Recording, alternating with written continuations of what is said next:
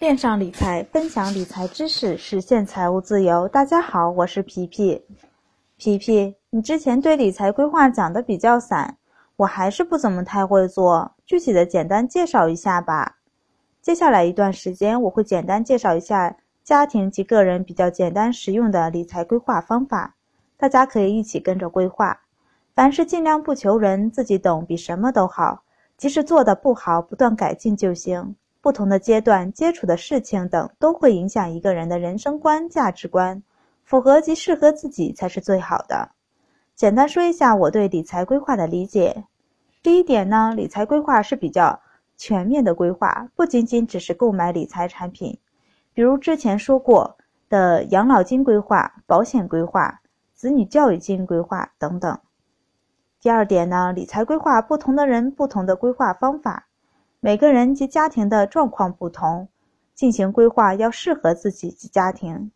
第三点呢，理财规划是一种长期需要坚持的事情，不是一成不变的。当家庭收入及资产发生变化，或者从单身到组建家庭等，要进行相应的调整。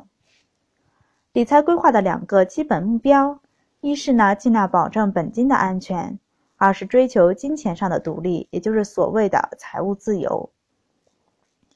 理财规划主要包含以下八个方面：现金规划、消费支出规划、教育规划、风险管理与保险规划、税收筹划、投资规划、退休养老规划、财产分配与传承规划。理财规划分为不同时期：单身期、资产的原始积累期，也是投资经验的积累期；家庭与事业形成期。比如刚结婚，家庭成员增加，子女出生；如果是双薪家庭，收入增加，需求多，同样开支也会加大。增加储蓄及投资累积的经验是必要的。家庭与事业成长期，家庭成员固定，孩子上学到大学，到毕业、工作、结婚，收入不断增加，储蓄越来越多，投资经验。丰富。